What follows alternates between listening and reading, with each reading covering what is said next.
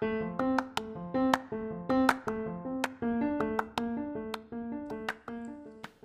んにちは、ノマドノマドへようこそ。本日はですね、マーケティング的なことになるんですが、音声配信に関するフォロワー数を増やしたりとか、あとは収益化ですね。これについて、えー、私が今思っていること、考えていることを話してみたいと思います。あのー、このノマドノマドはですね、えっ、ー、と、ポッドキャストでも配信してるんですが、スタンド FM というところでも配信してまして、まあ、ご存知の方もいらっしゃると思うんですけれども、スタンド FM は、えー、音声配信に特化したプラットフォームなんですね。まあ、あの、ネットラジオみたいな、誰でも配信できるネットラジオみたいな感じなんですけど、そちらの方で、最近あの仲良くさせてもらっている方がいて、あの、ブラジルから配信されている石油王さんという方なんですが、あの、その石油王さんのね、最近のえー、音声配信を聞きまして、ちょっとそこからインスピレーションを得て、私もフォロワー数のこととかについて考えたことを話してみようかなと思いました。まあやっぱりこういう何かしらの、なんて言うんでしょう、ネット上の配信をするからには、フォロワー数はね、大いに越したことはないと思うんですよね。ただまあ、ポッドキャストの場合、ちょっと特徴的に、あの、様々な複数のプラットフォームで配信することがあって、なかなかその各プラットフォーム、それぞれでフォロワー数を増やすっていうのはね、あの、こう、ポッドキャスター側ではなかなかコントロールしづらいところがあるのかなというふうに思います。まあ、いろいろね、他のツールを使って、例えばブログで配信して、そこから誘導して、ポッドキャストのことをお知らせするとか、宣伝するとか、すればですね、あの、だん、徐々に増えていくとは思うんですが、それぐらいしかまあ方法はないかなと思ってて、たあの、その一方で、スタンド FM というのは、もうあのスタンド FM のコミュニティ自体がまだ小さいので、なかなかね、そう、あの、急激に何万というフォロワーを獲得するのは難しいと思うんですけれども、まあ、それなりに活動をやっていれば、あの、徐々にフォロワー数は増えていくと思います。まあ、何でもそうなんですが、アメブロでもね、ツイッターでもそうなんですが、やっぱり長く継続していればいるほどね、えー、フォロワー数っていうのはだんだんとこう積み上がっていきますよね。はい。あの、もちろん放置してしまってはダメなんですけども、完全に何も手つかずの状態で放置してしまうと、全然、あの、成長してくれませんけど、まあ、それなりにちょこちょこと細々とでも、あの、活動を続けていればですね、あの、時間に応じて徐々にフォロワー数っていうのは普通はね、増えていくものだと思います。だから、あの、スタンド FM でもですね、あの、やっぱりね、なんて言うんでしょうね、その、そそれぞれの、まあ、プラットフォームどこでもそうなんですけど、それぞれのプラットフォームで、やっぱり費やす時間をそれなりに確保して、それを毎日続けていくっていうのが一番のフォロワー数を増やすコツかなというふうに思ってます。まあね、地道な方法なんですが、あの、まあそれしかないかなと思ってて、まあ逆にそれが一番効果的かなというふうに思ってます。フォロワー数が多くてもですね、あの、非アクティブなフォロワー数とかだとあまり意味がないので、かえってあの、アルゴリズム的にね、自分のその配信しているもの、コンテンツの質を、の評価を下げる結果になることもあるので、まあ、スタンド FM がどういうアルゴリズムを使ってるかわからないんですけど、だから、あのー、そうですね、ちゃんと聞いてくれる、まあ、音声配信なので、ちゃんと聞いてくれる、えー、リスナー、ちゃんと聞いてくれるフォロワー数っていうのが大切なポイントだと思います。見せかけだけの数が多くてもですね、多分これからは、あの、そういうのは効果がなくなってくると思うんですよね。なんでかというと、フォロワー数っていうのは、あの、スターの FM とか、まあ、プラットフォーム側で管理している、管理しているというか見えるものですので、えー、把握できるものなので、そのフォロワー数に対してどれだけの人が、ユニークユーザーがその音声コンテンツを聞きに行ってるかとか、あとは音声が再生されて、その最後まで、えー、ちゃんと聞いてくれるユーザー数はその中の何パーセントなのかとか、そういう数、データはね、多分、多分というか、ま、間違いなく、えっ、ー、と、プラットフォーム側では全て把握できるはずなので、まあ、それをアルゴリズムの一つのその基準として導入するかどうかはまた別問題なんですけど、だそうやって、そういうふうな、まあ、アルゴリズムの中で、えっ、と、そのコンテンツに対して、あるいはそのチャンネルに対して、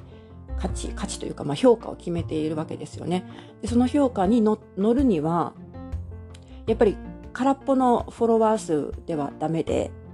あの、だからまあ、相互フォローもいいんですが、相互フォローだけに頼ってると結構危険だったりとか、あるいは逆効果、将来的にね、長期的に見た時に逆効果になる可能性もあります。だから本当に、あの、地道にこう、活動を続けてですね、でその中で摘み取って、あの、獲得していくフォロワー数、本当の自分のコアなファンっていうのを積み上げていくのが、やっぱり鉄板かなというふうに思います。ただやっぱりあの、スタンド FM も完全というかね、まあ、あの、完璧な、あの、プラットフォームではないので、なかなかそう、新しい新人の、さんの、えっ、ー、と、ポッドキャスター、ポッドキャスターというか、音声配信者に対しては、なかなかそこがね、発掘しにくいというのがありますよね。あの、新着の放送とかね、ビギナー、ビギナーというか、あの、まあ、えっ、ー、と、まだ初めて日が浅い人のコラボ、あ、ごめんなさい、コラボじゃなくてライブですね。とかね、そういうものはピックアップしてくれるシステムが、カテゴリーが整ってますけど、まあ、それぐらいかなと思ってて、新しく参入したばかりの人を、こう、のモチベーションを上げるための工夫っていうのは、まだちょっとそこまで、うん、強くないのかなというふうに感じてます。まあ、これはね、将来、あの、改善されていくポイントだと思うんですが、それで、そういった時に、まあ、新しく参入した人たちにとって、えー、そのフォロワー数をね、こう一気にブーストアップするには、そのフォロワー数が多い人とのコラボライブをやってみるというのがおすすめかなというふうに思ってます。私自身はね、あんまりそこにこだわってコラボライブをやってるわけじゃないんですけど、まあ、当然ながらフォロワー数が多い人の方がライブをやると人を集めやすいわけで、そこに自分の、自分がね、乗っかってしまえば、あの、まあ、宣伝になりますよね。だから、もしあの、フォロワー数を増やしたいという場合はですね、こう、早い時点でフォロワー数を増やしたいという場合は、こう、フォロワー数の多い人、あるいは多いだろうと思われる人を狙って、コラボライブの、えっ、ー、と、申し込みみたいなのをね、えー、お誘いをかけてみる。そういうのも一つの方法かなというふうに思います。私自身はですね、あんまりあの、コラボライブをね、たくさんやりたいとは思ってなくて、まあ、もちろんやってみたいなという人もたくさんいるんですけど、あの、まあ、ノマドなので あんまりね、時間に縛られるのが苦手なんですよね。だからあんまりそう、アポイントメントがたくさん入っちゃうと、あの、逆にね、プレッシャーになって、あの、結構身動きが取れなくなってしまう方なので、そういうコラボライブってやっぱり、いや、いや、あの、ぜひ一緒にやりましょうという話になったらですね、時間を設定して何月何日の何時からというふうにするじゃないですか。で、あの、告知とかもね、したいですよね。フォロワーさんにね、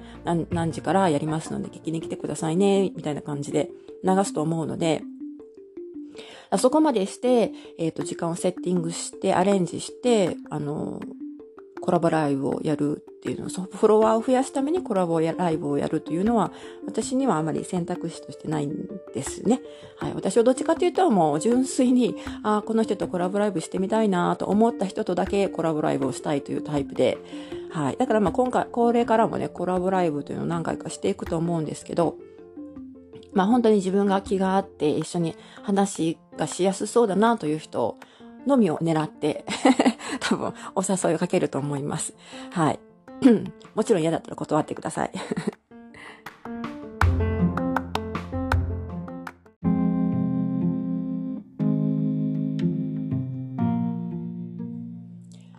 はい。そしてもう一つ、その音声配信で稼ぐということですね。音声配信、音声コンテンツを収益化するという点に関してなんですが、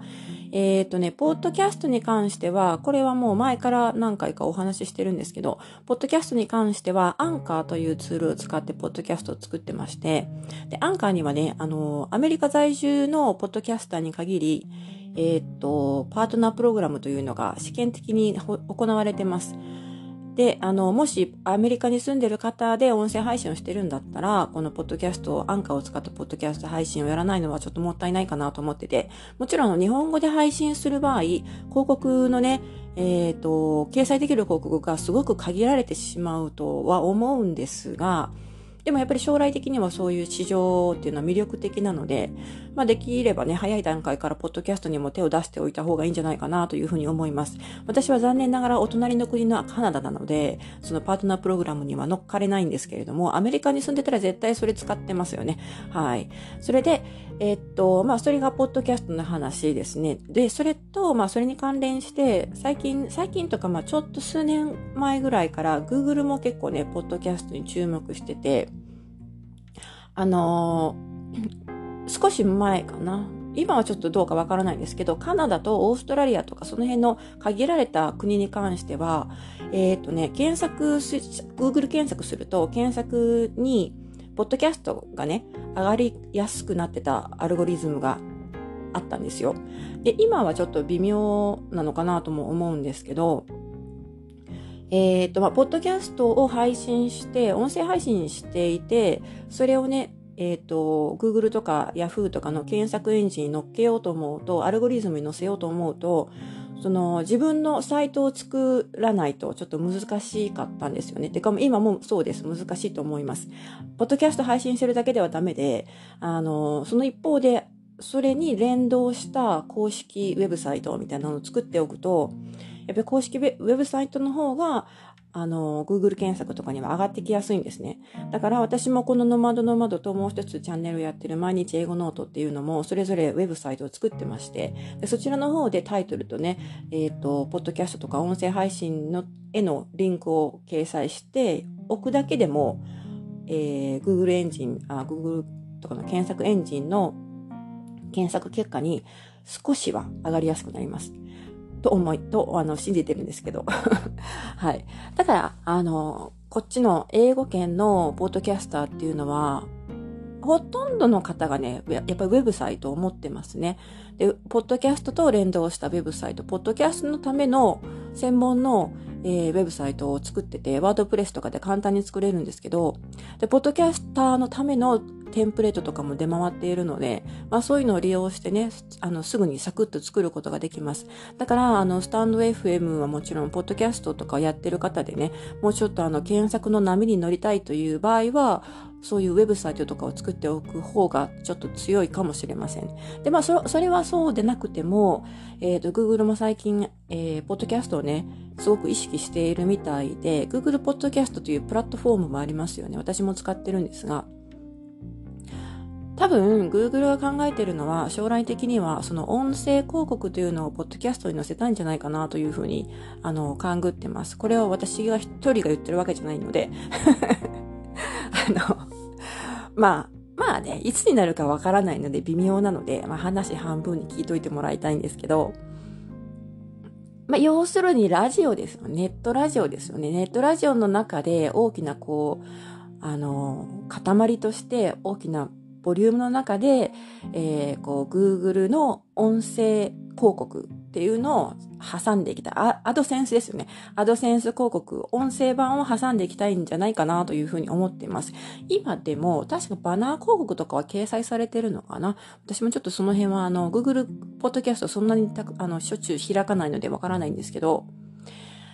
まあ、とにかく Google のやってることなので、絶対にね、さ、あの、最終的には広告を絡ませてくると思うんですよね。だからそういう意味でも、ポッドキャストというのは、ちょっと将来性があるかなと思ってて、まあ、あの、日本語がね、日本語のポッドキャストに関してそこまで、あの、美味しい話が来るかっていうのは、いつ来るの、やってくるのかっていうのはちょっと微妙なところなんですが、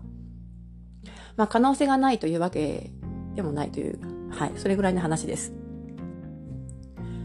ですので、まあ、こんな感じでね、えっ、ー、と、音声配信に関して、音声配信の中でも、ポッドキャストに関しては、収益化に関しては、そん、そういうところかなというので、今のところね、やっぱりあんまりあの、魅力的な、あの、なんて言うんでしょうね、こう収益化のためのシステムではないんですよね。特特に日本に住んで、アメリカ以外の場所に住んでいる人で、日本語で配信している人にとっては、かなり収益化というか、まあ稼ぐという意味では魅力的ではないと思います。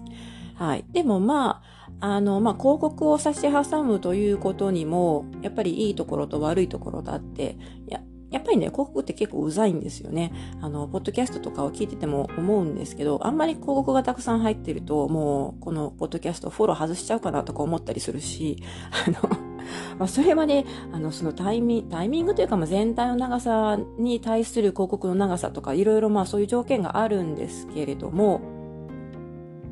まあ、そういう中で、えー、まあ、ポッドキャスター、これだけ世の中に英語圏では特にたくさんいて、えー、彼らは何をやってるかっていうと、やっぱり多いのは自分のウェブサイトに誘導するパターンですね。ポッドキャストで集客して、そして自分のウェブサイトに誘導する。でそこで何かあのサブスクライブしてもらったりとか、あとはオンラインコースを提供したりとか、何か商品を売るという、そういう手法って展開しているところがほとんどだと思います。はい。特に私がよく聞くのは語学系のポッドキャストなので、語学系のポッドキャストは間違いなくそういう方向性でやってると思いますね。あの、ポッドキャストでちょっと、あの、なんていうんですか、集客というかね、リスナーの注意を引いておいて、で、スクリプトはこちらにありますよとかって誘導しといて、で、あの、サブスクライブ、最終的にはサブスクライブしてもらって、まあ、無料から徐々に有料コースのお買い上げを狙うみたいな感じで、はい、そこが一番のキャッシュポイントというかね、コンバージョンしてほしいポイントだと思います。そういう使い方ですね。はい。だからそういうやり方として使うのであれば、ポッドキャストも十分魅力的なプラットフォームだと思います。その一方で、あの別の魅力があるのがスタンド FM なんですよね。スタンド FM は有料配信とかパートナー、えっ、ー、と、パートナーシップじゃないな。パートナーシップはまあ、あんまり実質的にちょっとまだあの、広告が載ってないのでね、あの、実質的にはまだ起動してないかなという、私の中ではそういうイメージなんですけど、えっ、ー、と、メンバーシップですね。メンバーシップで、えー、これは、まあ、要するにサブスクリプションシステムですよね。メンバーシップで、あの、月額課金になるのかなそれでリスナーさんを集めて、えー、こう、定期的に配信していくという、メンバー限定のコンテンツを配信していくという方法ですね。まあ、ただ、あの、先ほども言いましたけど、スタンド FM 自体のコミュニティがまだ小さいので、なかなかね、あの、大きな金額を稼ぐのはやっぱり無理なんじゃないかなと思ってて、もちろん稼いでる人は稼いでると思うんですが、あの、まあ、よほど有名な人とかね、よほど知名度が高い人とか、その業界でよく知られている人なら、まだ可能性はあると思うんですが、なんでもない私みたいな普通の人がですね、ポッと有料配信をしたところで、誰も何も買わないと思うんですね。だから、あの、私ももうそもそもスタンド FM も有料化とか収益化とかは狙ってないんですけれど、まあでもその希望がないわけではなくて、じゃ有料化としてね、有料コンテンツを出す際にどんなコンテンツがいいんだろうと考えた時にですね、まあちょっとそれ難しいですよね、なかなかね。有料コンテンツとして配信する。もちろん、あの、その配信者の人がものすごく有名な人とかね、ものすごくフォロワーが多い人とか、あの、ツイッターでもね、何万というフォロワーがついていたらですね、多分その中の何人かは買ってくれると思います。まあ、その、まあ、その人に対するファンですよね。そのファンだったら買ってくれると思うんですが、そうでなければ、なかなかね、有料配信とかをやっても、ちょっと難しいんじゃないかなと思ってて、で、でも、その可能性があるとしたら、私が今思ってるのは、考えてるのは、可能性があるとしたら、創作物ならね、可能性があるかなと思ってます。まあ、要するに、えっ、ー、と、オーディオブックですね。アマゾンでオーディブルというのが出てますけれども、あれの、まあ、スタンド FM バージョンみたいな感じで、例えば作品、自分の作品を朗読して、えー、まあ、あるいは誰かの、あの、プロの人に朗読してもらってもいいんですけど、それを作品としてスタンド FM 上で売るみたいな、そういう有料コンテンツだったら、えー、買ってくれる人も、けまあ、いるかな、みたいな。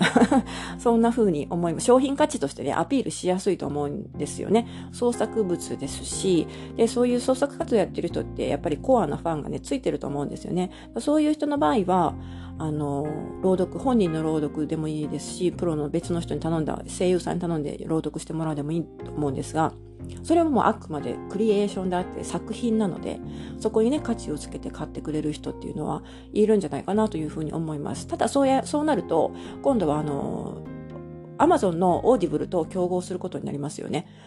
はい。あの、まあ、ど、どっちみちあの、オーディオブックを出すんだったら、アマゾンのオーディブルでよくないっていう感じになってくるかもしれません。はい。だからそこだけが、まあ、ちょっとネックかな。あのスタンド FM の独占として、この作品は、スタンド FM のみで有料販売してますとかって何かあのプレミアみたいなものをつけるとね、またそれはそれで価値が、付加価値が出て売りやすくなるのかもしれないんですけど、で、それ以外のコンテンツで有料販売で売れるものって、まあ、もちろんね、お金関係とかは割と稼げる、誰、あの、常に誰かが買ってくれるっていうところはあるんですが、なかなかね、スタンド FM の音声だけの配信で、それに有料、お金を、値段をつけて売るっていうのは、ちょっと難しいかなと思ってて、それだったら YouTube とかね、あの、ユーデミーとかね、その辺の動画系のオンラインコースとかオンライン教材を販売する方がやりやすいんじゃないかなというふうに思いますね。やっぱり動画とかで視覚的なものがあるのと、何かこう説明をする場合はですね、あの、視覚的なものがある方がやっぱりわかりやすいので、なかなか音声だけでね、その副業に関してのノウハウを発信するとかっていうのはちょっと難しいかなというふうに感じてます。ただ、まあ、オンラインコース的なものをスタンド FM の有料配信として作るっていうのは、あの、悪くないアイデアだなと思ってて、まあ、音声だけで完結するもの、音声だけで十分なんとかなるものだってあればですね、そういう音声コンテンツ、音声だけのオンラインコースみたいな、こうオンライン講座みたいなのですね。それを、まあ、何、何、何エピソードかを1セットにしてまとめて、あの、販売しますみたいな形で販売してもいいのかなと思ったりもします。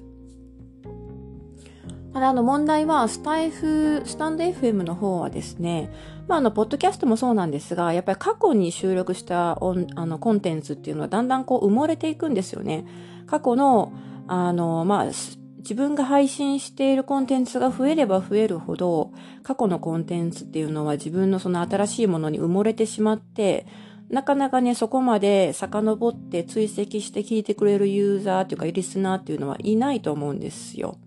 そこが、あの、ネックかなという感じで、えー、まあ割と、あの、切な的な 面がありますね。だから、こう、なんて言うんでしょう。その、一応ね、ストックされてはいくんですけど、その昔の配信、昔配信した分の、えー、コンテンツっていうのはなかなか、あの、聞かれにく、どんどん聞かれにくくなっていくところがあって、じゃあその有料配信で配信したものをどうやって引き出せれ、どうやって目立て、目立たせればいいのかっていうと、やっぱり他のなんかブログとかね、そういうところでアピールしないと、あの、どうにもこうにもならないっていうところがあると思います。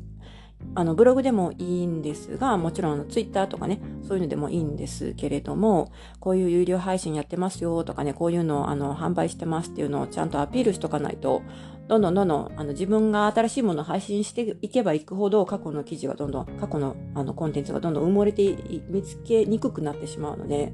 そこは、あの、スタンド FM とかね、そのポッドキャストとかね、そういう配信のだけに頼っていては、やっぱり無理かなというふうに思います。まあ、要するに、あの、音声配信ですね、有料販売するっていうのは、やっぱりちょっと難しいのかなというところがありますね。あの、まあ、むしろ、もう定期的に配信できるのであれば、あの、そのメンバーシップを使って、えー、月額課金とかで稼ぐ方が、まだちょっとやりやすいかもしれないです。ただ、あの、私はそういう、あんまり、その、なんていうんですかね、メンバーシップというか、あの、月額課金とかっていうのはあまりやりたくない方で、なんでかっていうと自分がね、休めなくなっちゃうんですよね。定期的に配信しないといけないので、あの、その定期的に配信するというのがなかなか私の場合は、あの、モチベーションが維持できないので、メンバーシップとかをね、やるっていうのは多分ないなと思ってて、まあ、あの、有料コンテンツ販売もやらないと思うんですけど、あの、まあそういうことです。まあ有料コンテンツの方が、有料を貸して、えっ、ー、と、音声配信する方が、どちらかというと不労所得にはなりやすいのかなというふうに思います。もちろんそこに向かって動線を引かないとダメで、ブログとかね、ツイッターとかね、ツイッターだったらやっぱり流れていっちゃうので、タイムラインでどんどんどんどん流れていくので、定期的にね、こんなんやってますよ、こんなん売ってますよ、こんな商品ありますよっていうふうにアピールしないといけないんですけれども、まあブログだったら、例えばあのー、検索エンジンで上がるような、上位に表示されるようなブログのページを作っておいて、そこからね、リンクを飛ばせば、えっ、ー、と、有料コンテンツここにありますよ、みたいな感じで飛ば飛ばしておけば、それはもしかしたら、あの、不労所得みたいな感じになるかもしれません。だから、その、そういう方向でやるんだったら、ちょっと魅力的かなというふうに私は思うんですが、ちょっとメンバーシップはね、やる気がないんで、まあ、あの、有料コンテンツもやる気がないんですけど、何回も繰り返しになりますが。はい。そういう方向もあるかなということです。それと、もう一つ今ふと思い出したんですけど、え、っと、その創作物をこう朗読したりとか、まあ、自分で作って読んで、えー、売る、有料化して売るっていうのはですね、別にあの確かね、あの、それに特化したプラットフォームがあったと思うんですよ。確かあの、ライトオンというプラットフォームだったと思うんですが、ちょっと今これ喋っててふと思いついたので、あの、後でもう一回ね、調べておきますけれども、えー、調べてもし、あの、そ、そ、まだ、まだ存在してたら、こんな言い方は失礼ですね。あの、まだアクティブだったら、えっと、リンクを貼っておきます。詳細欄にリンクを貼っておきますが、ライトオンというウェブサイトというかプラットフォームは、作品を、まあ、詩とかですね、エッセイとか小説とか何でも自分が作った作品をですね、朗読して、えー、音その音声を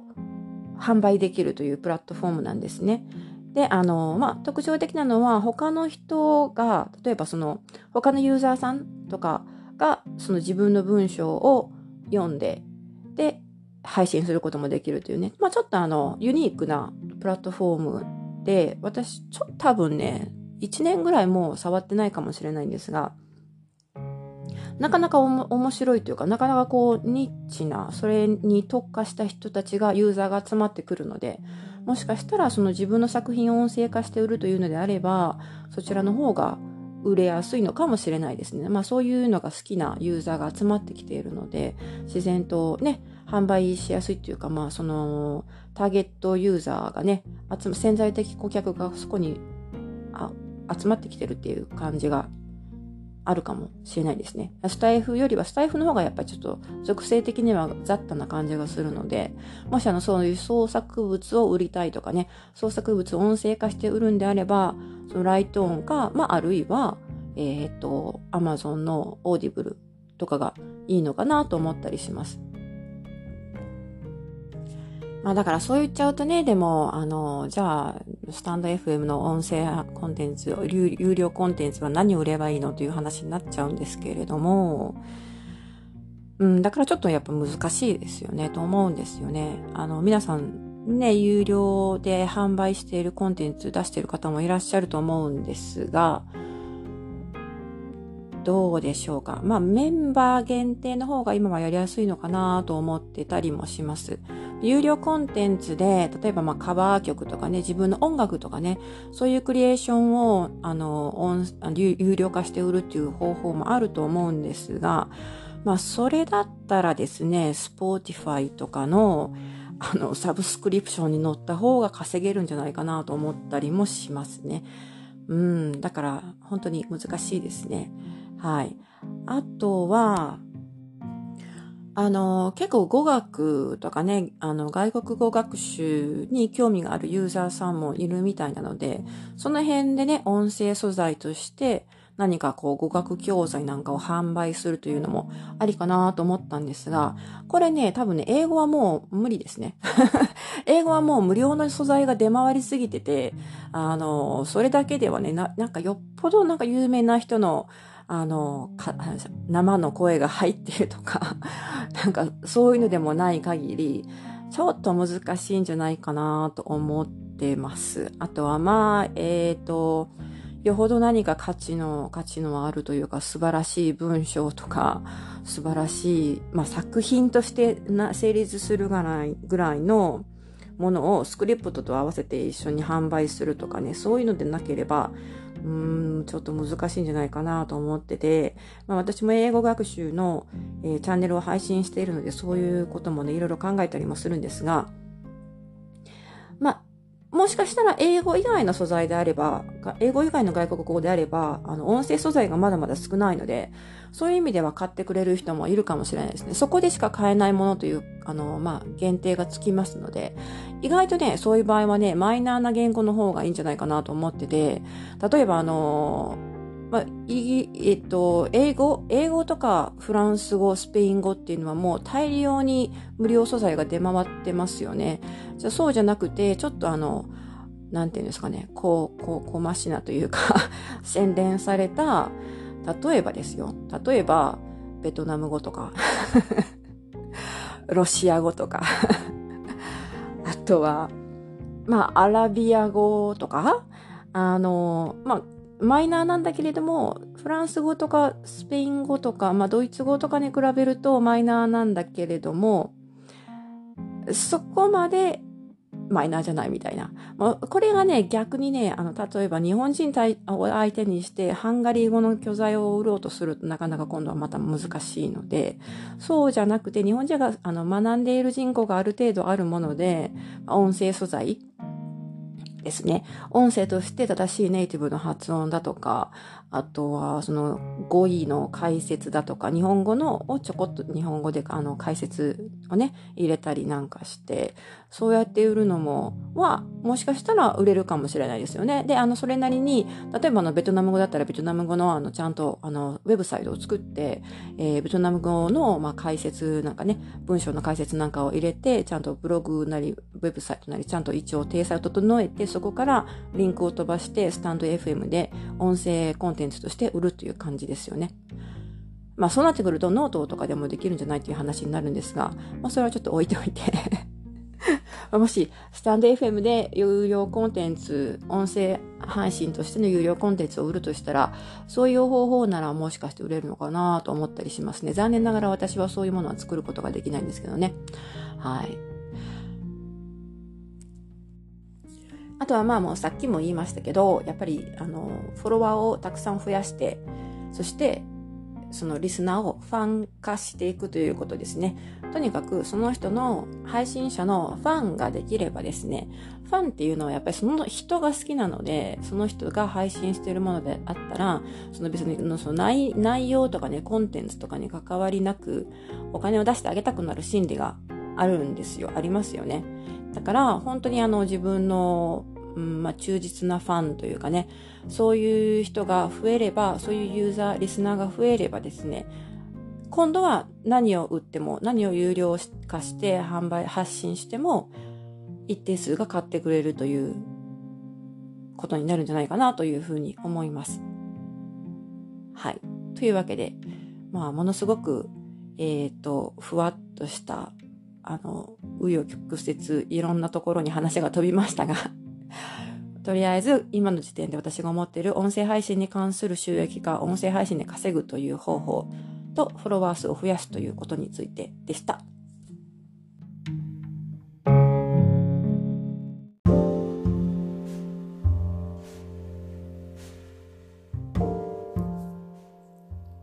はい。というわけで、今回は、フォロワー数を増やすこととか、音声配信を収益化することについて、今の時点で私が考えていることをお話ししてみました。あの、まあ、音声配信ね、やってると楽しいんですけれども、そこにね、もし少しでもお金がついてくるならもっと楽しくなりますよね。私自身はあまりあの、ポッドキャストとか、え、ー、と、スタンド FM で配信しているものを、そのものをですね、えー、有料化したりとか、そこで、そのプラットフォーム上で稼ぎたいという気持ちはあんまりなくってですね、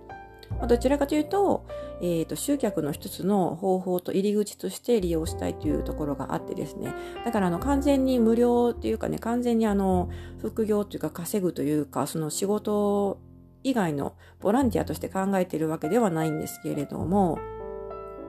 でもまあそのプラットフォーム上で、えっ、ー、と、有料コンテンツを販売したりとか、メンバーシップを作ったりとか、そういうことはね、多分ね、やらないと思うんですよね。まあ、やるとしたら、あまあ、パートナープログラムに参加するぐらいかなと思ってて、ま、でもパートナープログラムもね、あの、やっぱり広告なので、あんまり、あの、そんなに大きく稼げるとは思ってなくて、でしかもやっぱり広告主にね、え、依存する商売ですので、まあ、その辺はちょっとあの良いいい時もあれば悪い時もあるみたいなアップダウンが結構出てくるんじゃないかなというふうにも思ってます。だから、まあ、当面の間はあの無料というかね、あの、そのプラットフォームで配信する分には完全に無料で配信していくつもりなんですが、まあ、この音声市場というのがですね、これからもっともっと拡大されればですね、スタンド FM のユーザーも増えるでしょうし、ポッドキャストを使う日本人ユーザーの数も増えていくと思うんですよね。そうなればもっとなんか他にいろいろな、収益化の手法とかも出てくるのかなというふうに期待してます。はい。だから、あのー、まあ、これを聞いてくださっている方は、少、多かれ少なかれ音声配信に興味があったりとか、音声配信をやってみたいなと思ってたりとか、とか、あとはもうすでに音声配信をやっている方、始めていらっしゃる方だと思うんですが、まあ、一緒にね、えっ、ー、と、まあ、この音声配信市場というのを盛り上げていけたらいいなというふうに思ってます。はい。というわけで、今回はちょっと長くなりましたが、以上になります。最後まで長々とお付き合いいただきありがとうございました。では、また次回お楽しみに。you.